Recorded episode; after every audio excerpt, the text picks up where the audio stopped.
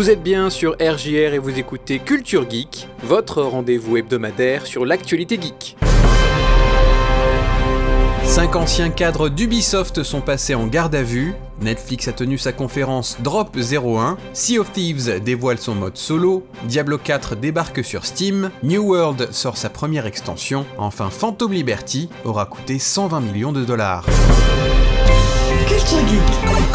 Valentin sur RJR. Trois ans après les révélations de Libération sur l'existence d'un système de harcèlement et d'agression sexuelle au sein d'Ubisoft, cinq anciens employés ont été placés en garde à vue, notamment l'ancien numéro 2 Serge Asquette et son protégé Tommy François, tous les deux poussés à la démission à l'été 2020. Cette procédure fait suite à des plaintes déposées simultanément à l'été 2021 par le syndicat de Solidaire Informatique et de deux victimes en leur nom propre. La police judiciaire aurait recueilli durant plus d'un an les témoignages d'une cinquantaine d'employés et d'ex-employés. L'avocate des plaignants Maud Bakers estime que ce dossier est très particulier parce qu'au-delà des simples comportements individuels, il révèle des violences sexuelles systémiques. Dans la plupart des affaires d'agression et de harcèlement, c'est une personne parfois couverte par son supérieur. Ce n'est pas aussi institué que ça l'était chez Ubisoft. Le patron d'Ubisoft, Yves Guillemot, n'aurait à ce jour pas encore été entendu.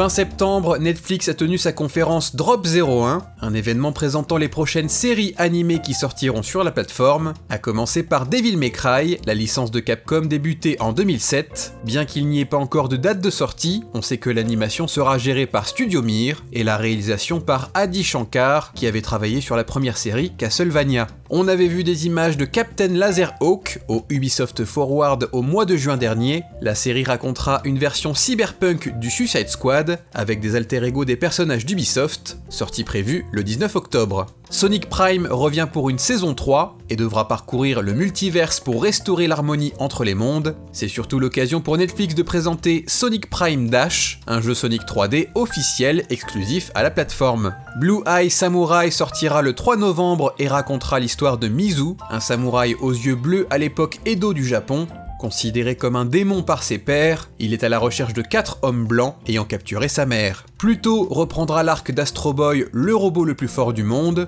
Dans cet animé où les robots sont incapables de tuer les humains, le détective robotique Gesicht doit enquêter sur une série de meurtres sans humains sur les scènes de crime. Pluto sortira le 26 octobre. Musclor fera son grand retour sur les écrans en 2024 dans Master of the Universe Revolution. Enfin, Netflix travaille sur un animé Tomb Raider, la légende de Lara Croft, depuis 2021. La série se déroulera après la trilogie reboot de Crystal Dynamics, sortie entre 2013 et 2018. Powerhouse Animation s'occupera de l'animation, et la voix de l'aventurière sera celle de Hayley Otwell, l'agent Carter de l'univers Marvel.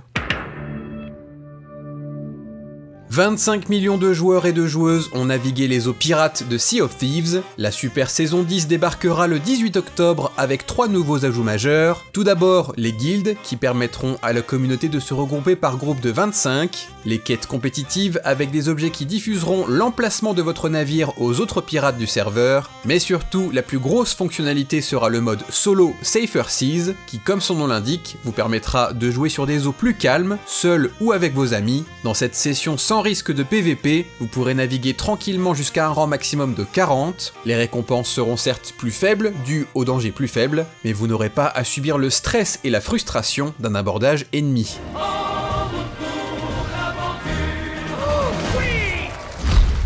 Diablo 4 débarquera sur Steam dans quelques jours à peine, en même temps que la saison 2 du dernier jeu de Blizzard, surnommé la saison du sang. Parmi les améliorations qui seront apportées avec cette grosse mise à jour, on peut noter que les montures seront plus rapides, la navigation en ville sera plus simple, ou encore les gemmes apparaîtront comme des matériaux d'artisanat pour alléger l'inventaire. Diablo 4 est sorti le 5 juin de cette année, et comme Overwatch 2 avant lui, il rejoindra les jeux Blizzard qui coexisteront sur Steam, la plateforme de Valve. Le jeu sera même natif compatible avec le Steam Deck, la console portable de Valve. Cela permettra de laisser des commentaires et des notes, comme c'est encore le cas pour Overwatch 2 et sa note extrêmement négative sur Steam, avec seulement 10% d'évaluation positive. Enfin, la progression et le jeu en ligne seront partagés automatiquement entre tous les appareils. Diablo 4 débarquera sur Steam le 17 octobre.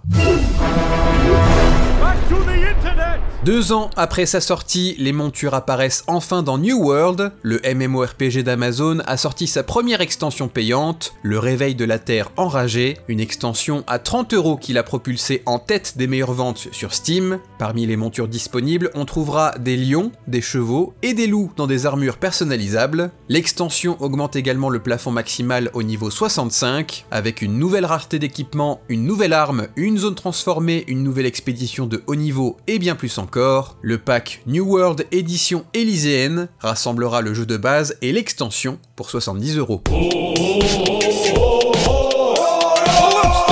C'est lors d'une présentation à ses investisseurs que CD Projekt Red a révélé le coût en développement de Phantom Liberty, la première et dernière extension de Cyberpunk 2077. Phantom Liberty aura coûté 60 millions de dollars en développement, plus 20 millions pour le marketing, auquel s'ajoutent 40 millions de dollars pour porter l'extension sur les consoles de nouvelle génération au total, Phantom Liberty aura coûté plus de 120 millions de dollars. Ce n'était pas la seule chose apportée par cette extension, Phantom Liberty est aussi accompagné de la grosse mise à jour gratuite 2.0 qui ajoute des combats en véhicule, une meilleure intelligence artificielle en combat, un nouveau système de police ou encore une refonte de l'arbre des compétences. Cela fait maintenant un peu plus de 3 ans que CD Projekt Red redresse la barre pour Cyberpunk 2077. À sa sortie en 2020, le jeu est un succès commercial, mais son état laisse à désirer. CD Projekt Red a travaillé d'arrache-pied pour améliorer Cyberpunk, et on peut dire aujourd'hui avec la sortie de Phantom Liberty que le jeu a atteint sa forme véritable.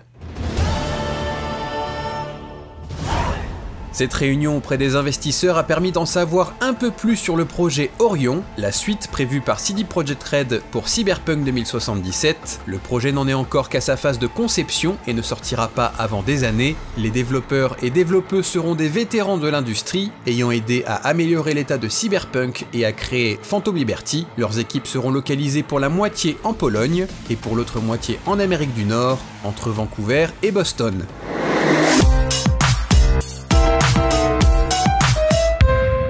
Enfin, c'est aujourd'hui le grand jour, l'acquisition d'Activision Blizzard par Microsoft pour la bagatelle de 68,7 milliards de dollars se finalise le 13 octobre. Après deux ans de péripéties, le compte Twitter d'Activision Blizzard affirme que leurs jeux pourront rejoindre le Game Pass de Microsoft dès l'année prochaine. Pour Diablo 4 ou le récent Modern Warfare 3, il faudra encore un peu de patience. Quant à moi, je vous dis à la semaine prochaine, et d'ici là, amusez-vous bien.